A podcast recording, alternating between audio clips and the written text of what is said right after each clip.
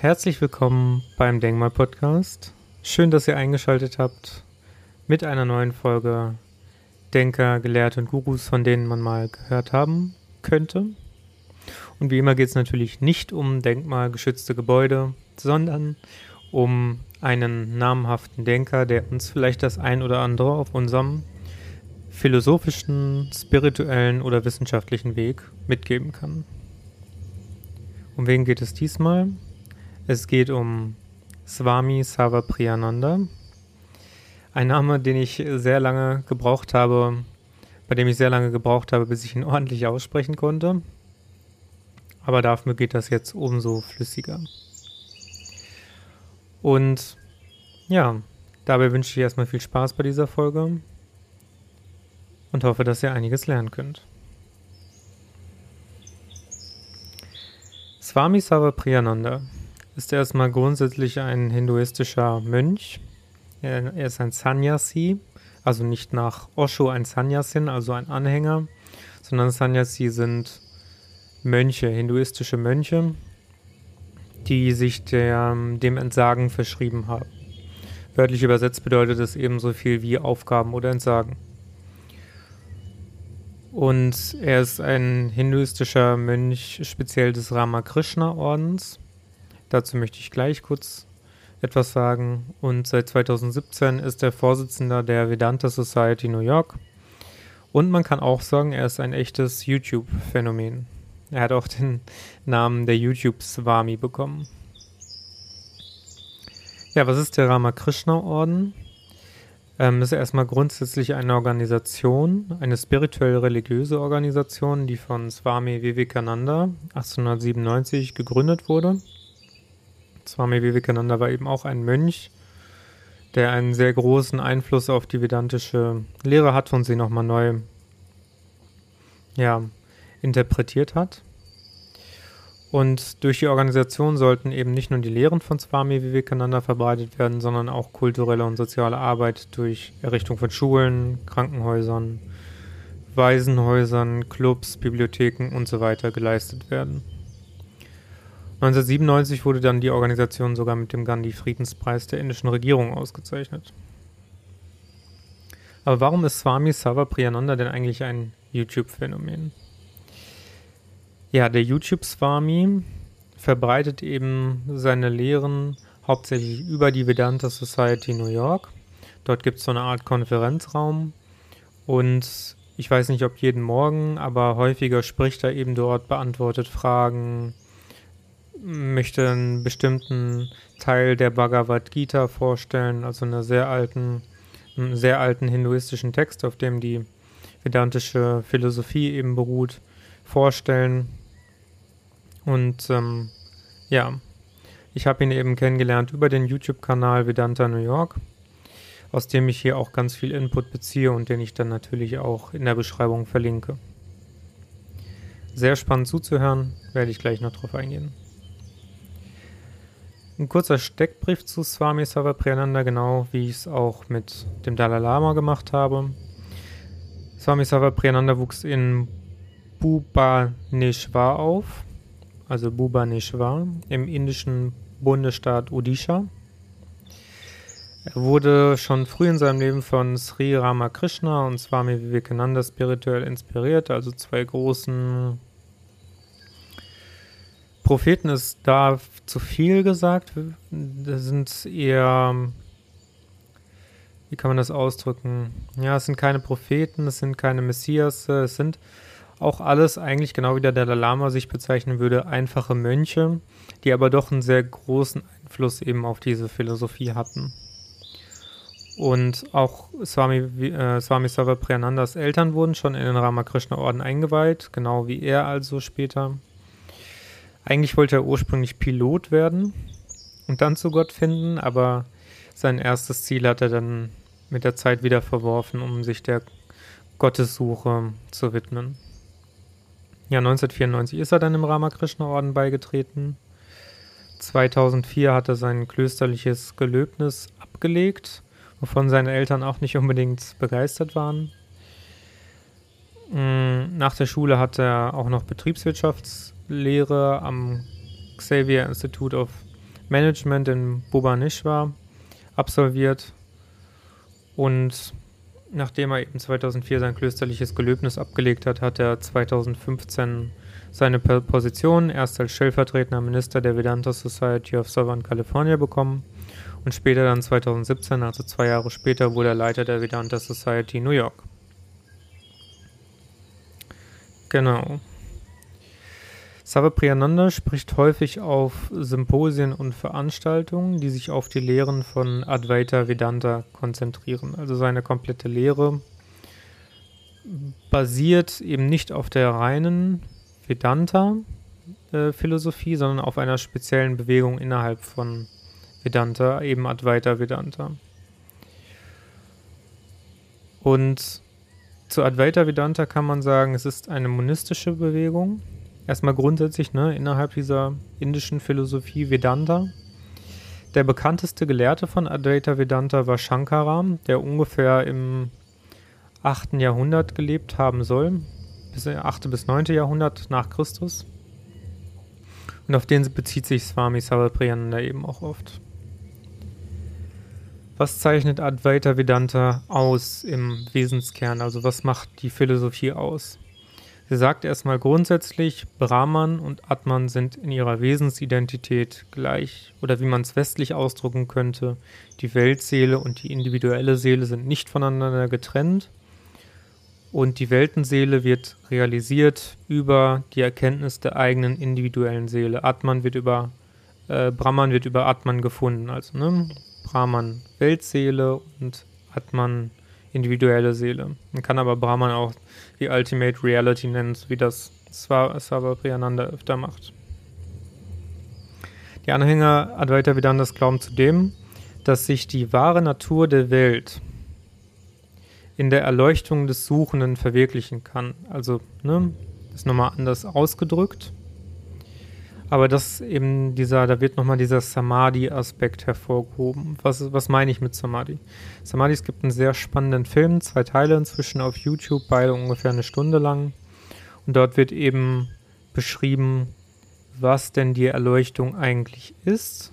Samadhi wurde da eher stellvertretend der Begriff für verwendet, aber da wird eben aus verschiedenen Perspektiven beleuchtet, aus dem Christentum, aus dem Judentum, aus, der, aus den fernöstlichen Lehren, Jainism, Daoism, Hinduismus, Buddhismus, Sikhismus und so weiter und so fort. Also all das wird in diesem Film Samadhi aus verschiedenen Perspektiven versucht zu beschreiben, aber immer nur so, dass versucht wird, mit dem Finger hinzuzeigen und zu sagen, was immer es ist, was in diesem Film gesagt wird, lass es los, denn der Verstand, der reine Verstand, kann Samadhi nicht verwirklichen. Da werden wir auch gleich nochmal drauf kommen, ähm, weil Swami, äh, Swami Sava Priyananda gibt auch nochmal eine Definition, was Bewusstsein denn eigentlich sein soll. Also das, durch das Überwinden von Avidya, so wird gesagt, Avidya ist Unwissenheit und Maya, Illusion, kann der Mensch diese Wahrheit erkennen. Das Selbst vom Nicht-Selbst befreien und Moksha Erlösung erlangen. Am besten lässt sich laut Swami Savapriyananda die Philosophie von Advaita Vedanta in folgendem Satz ausdrücken. Tat Swam Asi bedeutet übersetzt, das bist du. Damit ist gemeint grundsätzlich, dass der Mensch und Natur sowie Seher und Gesehenes, so könnte man es auch ausdrücken, oder Subjekt und Objekt sich nicht unterscheiden. Laut Advaita Vedanta ist also in allem Bewusstsein und alles ist durch Bewusstsein. Materie ist also nur eine Vorform oder ein Abkömmling von Bewusstsein, so könnte man es sagen, was ja auch ne, viele Physiker wie ein Hans-Peter Dürr oder ein Max Planck sogar unterstützen würden. Und ja, damit ist eben, was ist, was ist damit gemeint? Alles ist Bewusstsein, ist eben gemeint, dass alles mit und durch Bewusstsein geschieht. Und da kann man eben auch schon die Fragen stellen, um das zu überprüfen. Gibt es überhaupt Materie ohne das Bewusstsein, das es beobachtet?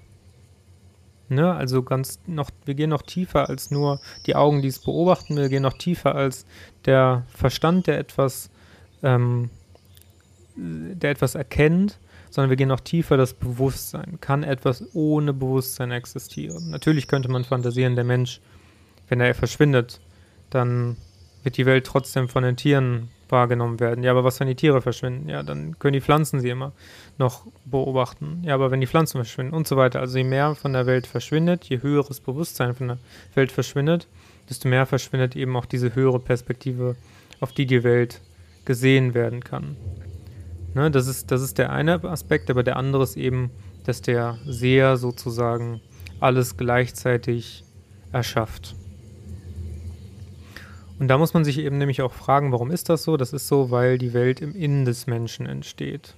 Ja, reine Außenwesen, wie jetzt zum Beispiel Roboter, Technologien und so weiter, die haben kein Bewusstsein, die können die Welt nicht wahrnehmen. Sie folgen stumpf den Anweisungen, die sie bekommen haben. Wenn du etwas hineingibst, dann kann das weiterentwickelt werden, aber es ist immer, bleibt immer abhängig vom, von der ersten Prämisse sozusagen.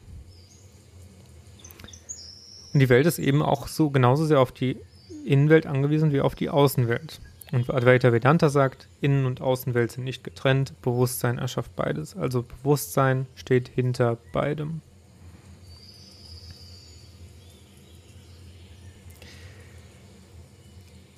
Ein, ein Video, was ich da auch sehr ans Herz legen kann, gerade auch nochmal zum Thema Samadhi, aber auch noch tiefer zum Thema Bewusstsein, ist das von Deepak Chopra, dem Integrativmediziner, der schon einige Bücher geschrieben hat und von dem es auch viele Zitate inzwischen gibt, also ist auch nicht unbekannt in der westlichen Gesellschaft, und von Swami Savapriyananda. Die beiden sprechen über das Kernproblem von Bewusstsein oder auch im Englischen The Hard Problem of Consciousness. Und sie sagen erstmal grundsätzlich für Forscher und Wissenschaftler, also Neurobiologen, Psychologen, Computerwissenschaftler, Informatiker und so weiter, ist erst in den letzten 30, 40 Jahren das Thema Bewusstsein ins Zentrum gerückt. Die Religionen hatten es ja vorher auch schon angekratzt. Aber warum ist das so? Es gibt immer noch allgemein keinen Konsens darüber, was Bewusstsein ja eigentlich ist. Jeder hat irgendwie hier so seine eigene Definition und dadurch fällt es natürlich immens schwer, ähm, Forschungsfragen und Hypothesen zu validieren weil wenn, je, wenn man sich nicht darauf einigen kann, was denn eigentlich Bewusstsein ist, dann ist es irgendwie immens flüchtig. Man kann nicht zusammen an einem Thema arbeiten und ja, es wird einfach schwierig, das so einzufangen, wenn man es überhaupt einfangen kann. Vedanta, im Gegensatz zu den meisten Wissenschaftlern, gibt eine sehr explizite Antwort auf die Definition von Bewusstsein. Und zwar, worauf du achtest, ist nicht Bewusstsein. Das ist also eine negative Definition von Buddhismus, dem, was man auch bezeichnet als Via Negativo, äh, Via Negativa ähnlich dem Buddhismus. Also, worauf du achtest, ist nicht das Bewusstsein. Was auch immer du versuchst einzufangen, ist nicht das Bewusstsein. Deswegen ne, fällt es ja auch, wer schon mal versucht hat, Erfahrungen damit zu sammeln mit Meditation, auch so schwer, Bewusstsein zu beobachten, Bewusstsein zu erkennen, weil woraus auch immer du versuchst, ein Objekt zu machen, was du beobachten willst, ob das jetzt etwas Äußerliches ist oder etwas Inneres. Es wird immer daran scheitern, dass es grundsätzlich erstmal der Verstand ist, der das wahrnimmt. Wer mit dem Verstand wahrnimmt, der kann nicht tiefer auf diese tiefere Ebene gehen, die noch hinter dem Verstand liegt, wo wirklich nur Bewusstsein ist, wo nur Beobachtung ist. Der Verstand ist immer schon eine gewisse Art von Beurteilung mit dabei. Und gerade auch, ne, schwingt ja auch immer damit, die Menschheit hat es sich sehr einfach gemacht, heute immer alles, was sie in der Welt wahrnimmt, schon direkt einen Namen zu geben, eine Form zu geben, zu sagen, wie es ist, was es ist. Für ein Kind ist ja am Anfang Schuh zum Beispiel, das haben die auch in dem Video ausgeführt. Ist am Anfang noch erstmal nur ein Sinneseindruck, ist erstmal nur Geruch, ist erstmal nur das Gefühl, den Schuh anzufassen, ist ein brauner Farbklecks irgendwo in der Umgebung. Und dann hat der Mensch halt gesagt, ja, aber ein Schuh muss so und so aussehen, Schuh muss so und so heißen, Schuh muss sich so und so anfühlen, erst dann ist es ein Schuh. Das ist aber etwas, was uns eben von Bewusstsein ausschließt und ausgrenzt, weil Bewusstsein erstmal alles ist, was es nur irgendwie sein kann. Und um diese Erfahrung zu machen, dass alles ist eins sein, dass alles ist möglich Seins, muss man eben diese Definition, muss man von den Definitionen abrücken, muss von den Labels abrücken und muss hinter den Verstand sozusagen blicken. So. Das erstmal zu dem Video. Da möchte ich noch eine ganz kurze Sache zu Swami Sarvapriyanandas Arbeit sagen. Fortune India erwähnt Sarvapriyananda als einen der bekanntesten Dozenten des Vedanta in der heutigen Welt. Dem kann ich nur zustimmen. Also er hat wirklich eine unglaublich hohe Klickzahl auf YouTube und Co. Geht an die 100.000 bis auch eine Million. Und er fasziniert auch, denke ich, sehr, sehr viele Menschen, weil er ja eine sehr einfache, eine sehr prägnante Art hat, Dinge mitzugeben. Und er hat eben auch dieses fest verankerte Wissen, diese Erfahrung, die er eben Menschen mitgeben kann. Und deswegen macht er das eben auch so spannend. Was kann ich als Zuhörer von Swami Savapriyananda für mich selber mitnehmen? Das Schöne an Swami ist, dass er eben, an dem Swami Savapriyananda ist, dass es eben schafft, seine Erkenntnisse auch durch Bildsprache, durch Storytelling und so weiter zu vermitteln.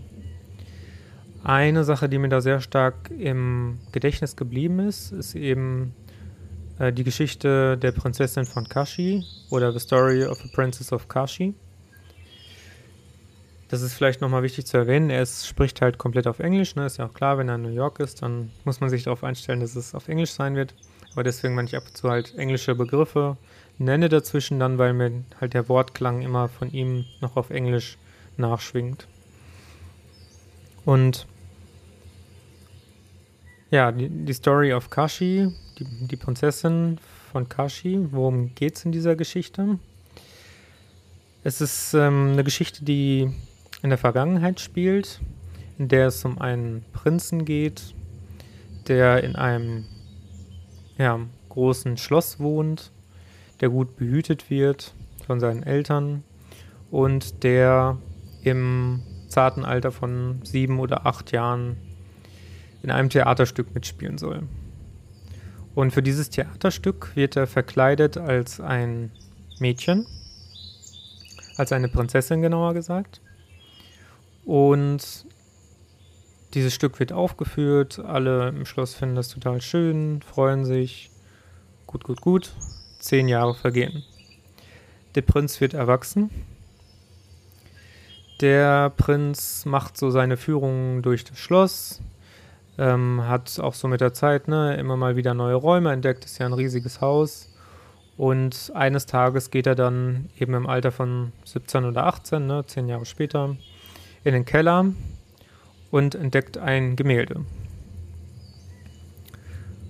Und auf diesem Gemälde ist eine junge Prinzessin zu sehen und auf dem Cover steht The Princess of Kashi, also die Prinzessin von Kashi. Und der Prinz erblickt dieses Gemälde und sagt sofort, mein Gott, das ist so eine schöne Frau, ich habe mich verliebt. Wer immer diese Frau ist, ich will sie unbedingt heiraten. Dann, er schafft es nicht herauszufinden, wer das Mädchen ist, wird mit der Zeit deprimiert und alle Schlossherren, natürlich das Königspaar auch, machen sich Sorge, was denn eigentlich mit dem Prinzen los ist. Und dann schicken die Eltern einen Minister zu ihm. Und der Minister fragt, Prinz, in letzter Zeit machst du immer so ein langes Gesicht und wir, wir fragen uns, was denn eigentlich los ist. Du kannst es mir ruhig erzählen, das ist kein Problem. Ach, ich habe mich verliebt. Und dann sagt der Minister, ach, toll, schön. Wie, du hast dich verliebt? Ja, dann, ähm, wunderbar. Dann, äh, wer ist sie? Sie ist eine Prinzessin. Eine Prinzessin, wunderbar, noch besser. Hm, wer ist sie? Wo, wo kann ich sie finden? Äh, sie ist, äh, ich weiß nicht, ich habe sie auf einem Foto gesehen. Ah, okay, auf einem Foto, einem Gemälde. Ähm, ja, gut, dann sag mir, ähm, wo ist dieses äh, Gemälde? Es ist im Keller. Ah, okay. Der Minister stutzt schon so ein bisschen, geht dann mit ihm runter ins in den Keller, erblickt dieses Gemälde, was er ihm zeigt, und sagt: Prinz, du musst dich setzen. Das ist keine Prinzessin. das bist du.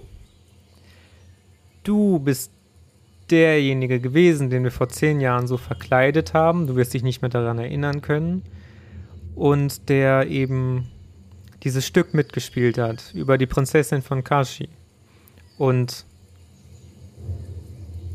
ja, du wirst diese Frau niemals finden können.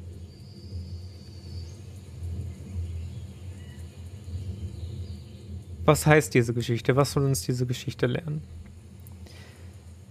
Es geht in dieser Geschichte und in dieser Parabel darum zu veranschaulichen, dass der Prinz unglücklich geworden ist, weil er etwas haben wollte, was er nicht hat bekommen können. Weil er glaubt, es ist im Außen, es ist etwas, was er nur kriegen müsste, dann werden sich all seine Probleme in Luft auflösen. Der Moment, wo der Minister ihm erzählt hat, dass das er ist, sind seine ganzen Probleme in Luft aufgelöst gewesen. Er war vielleicht einen Moment irritiert, er war enttäuscht, er war vielleicht fasziniert, aber er hat gemerkt, das, was ich gesucht habe, das bin eigentlich ich. Ich bin die Prinzessin auf Kashi. Ich bin das, was ich begehrt habe. Mein Verlangen, ja, mein Verlangen nach dieser Frau, nach dieser Prinzessin, war eigentlich die ganze Zeit das Verlangen nach mir. Und das ist eben auch eine der zentralen Kernthesen von Advaita Vedanta, weswegen diese Geschichte von Swami Sava Priyananda sehr, sehr schön ist.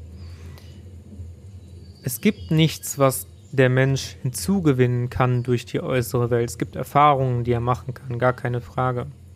Aber die Kernthese von Advaita Vedanta ist eben, ich bin zu jedem Zeit, ich als, als Atman bin zu jeder Zeit Brahman. Ich weiß es nur nicht, ich habe es vielleicht vergessen, aber ich bin zu jedem Zeitpunkt der Allmächtige, der Wahre, der Allesliebende. Das alles bin ich, tief in meinem Herzen, nur hin und wieder vergesse ich das, gerade auch wenn ich etwas möchte, wenn ich etwas verlange. Und da kommt auch wieder noch ein Gespräch, ein Talk hinzu, den er eben über Karma gehalten hat, über das Wesen des Karma, was ich auch sehr einleuchtend finde. Ich habe vorhin schon mal Avidya erwähnt, die Unwissenheit, die spielt bei Karma eine sehr große Rolle. Und Swami Sava Priyananda hat eben diesen Zyklus vorgestellt aus Avidya, Karma, Karma. Also Unwissenheit, Verlangen, Taten. Und das ist eine Kette, wo Advaita Vedanta sagt, als eine Philosophie, die kann man durchbrechen. Man muss da nicht dran glauben, aber man kann sich auch einfach, ja, man kann sich damit befassen und man kann es über die Zeit lernen. Ich als Tristan, ich als Zuhörer, wer auch immer du jetzt gerade bist, habe bestimmte Bedürfnisse, habe Wünsche, habe Nöte, habe Sorgen. Und all das ist darauf zurückzuführen, dass ich, als ich selber vergessen habe, dass ich zu jedem Zeitpunkt the Ultimate Reality bin. Also das allumfassende Bewusstsein, was eigentlich ja keine Probleme hat. Was ja eigentlich ne, allliebend ist, allwissend, allmächtig und so weiter und so fort. Aber durch, durch meine Unwissenheit, durch Avidya, kommt eben dieses, dieser Stein rollen, ins Rollen, der mich überhaupt dazu bringt, dass ich Verlangen bekomme, der mich dazu bringt, eine Tat zu begehen, die mein Bedürfnis stillt. Nun könnte man aber natürlich fragen, gerade auch weil diese Kette ne, nicht ganz unproblematisch ist, wenn wir wissenschaftlich daran gehen und sagen, ja, aber wo kommt denn die Unwissenheit her? Kausal gedacht. Unwissenheit kommt aus Ignoranz. Ignoranz darüber, dass ich ne, dieses allumfassende Wesen bin. Und dann könnte man aber natürlich wieder fragen, wo kommt denn Ignoranz her? Und diese Frage ist vielleicht etwas problematisch oder ja, schwierig zu beantworten. Es gibt einige Mönche, die versucht haben, das zu ergründen, aber Swami Savapriyananda sagt, sie sind nie zu einem befriedigenden Ergebnis gekommen. Weil, sie, weil die Mönche sagen, äh, die, Himal, äh, die Mönche aus dem Himalaya sagen, versuche nicht Un, äh, Ignoranz zu manifestieren, versuche sie zu ne, zu cutten, zu, zu verringern. Am Anfang meines Lebens konnte ich bestimmte Sprachen nicht, konnte, ähm, hatte ein bestimmtes Wissen nicht über Spiritualität, über Wissenschaft, über Religion und so weiter. Aber jetzt konnte ich äh, dieses, diese Unwissenheit zu einem Ende bringen. Ich konnte dazulernen, ich konnte etwas gewinnen. Es bringt also in dieser Reihenfolge nichts, sich auf den Anfang rein zu fokussieren und zu sagen, aber ich muss ja immer weiter an den Anfang, ich muss ja meine Ignoranz immer weiter auslöschen. Denn die Ignoranz kann ja zu einem Ende kommen und Ignoranz ist grundsätzlich ähm, Beginn, beginningless, also ähm, ohne Anfang sozusagen. Ja, in, auch in, in der Wissenschaft kann man ja durchaus sagen heutzutage, dass das Leben immer komplexer geworden ist, also sind immer neue Aspekte hinzugekommen, aber am Anfang war es eben leer und wüst. Oder es war ein Urknall, der uns ins Leben gebracht hat, was ich natürlich bezweifeln möchte. Aber auch da, auch in dieser Metapher wird ja eben davon ausgegangen, dass es am Anfang ähm, dunkel war. Es war dunkel, es war nicht wirklich erkennbar, es war einfach völlige Unwissenheit da. Und je mehr Komplexität mit ins Spiel gekommen ist, ne, siehe auch meine Folge zur Komplexität, desto mehr hatte, hatten die einzelnen Lebewesen auch die Möglichkeit, diese Ignoranz, diese Unwissenheit zu beenden. Also gerade bei dem Thema Karma, also bei dem Thema deine Taten ähm, sind dafür verantwortlich, äh, oder du bist für deine Taten verantwortlich, sagen wir so, äh, geht es letztlich darum, dass man sich Wissen aneignet, um eben dieses, diesen Zyklus zu durchbrechen, sich immer neues Karma, ähm, sich immer eine neue Last hinzuzufügen, ähm, ja, die durch Verantwortungslosigkeit entsteht und so weiter und so fort. Ich hoffe, es ist einigermaßen klar geworden, was ich eben diesem Zyklus Avidya Karma Karma sagen wollte. Unwissenheit verlangen und Taten. Ich würde mich freuen, wenn ihr euch auch einfach selber mal Swami Savapriyananda anhört. Er hat wirklich tolle, tolle Gesprächsrunden. Gerade auch Ask Swami, ähm, die Episoden, wo ihm Fragen gestellt wurden rund um die Welt. Finde ich sehr spannend. Man kann ihm sogar selber Fragen schreiben, die dann ähm, ausgewählt werden und die er dann beantwortet.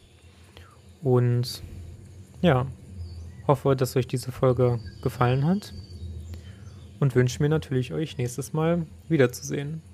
Oder gerne schreibt mir auch wieder zu hören, meine ich natürlich, oder dass ihr mir wieder zuhört. Schreibt mir gerne natürlich auch eine E-Mail, falls ihr bestimmte Themen habt, die ihr gerne hören möchtet. Oder besucht meine Webseite tristanstrivium.com. Social Media habe ich ja derzeit nicht mehr. Aber ich freue mich natürlich trotzdem über jede Kontaktmöglichkeit und sage damit bis zum nächsten Mal. Ciao.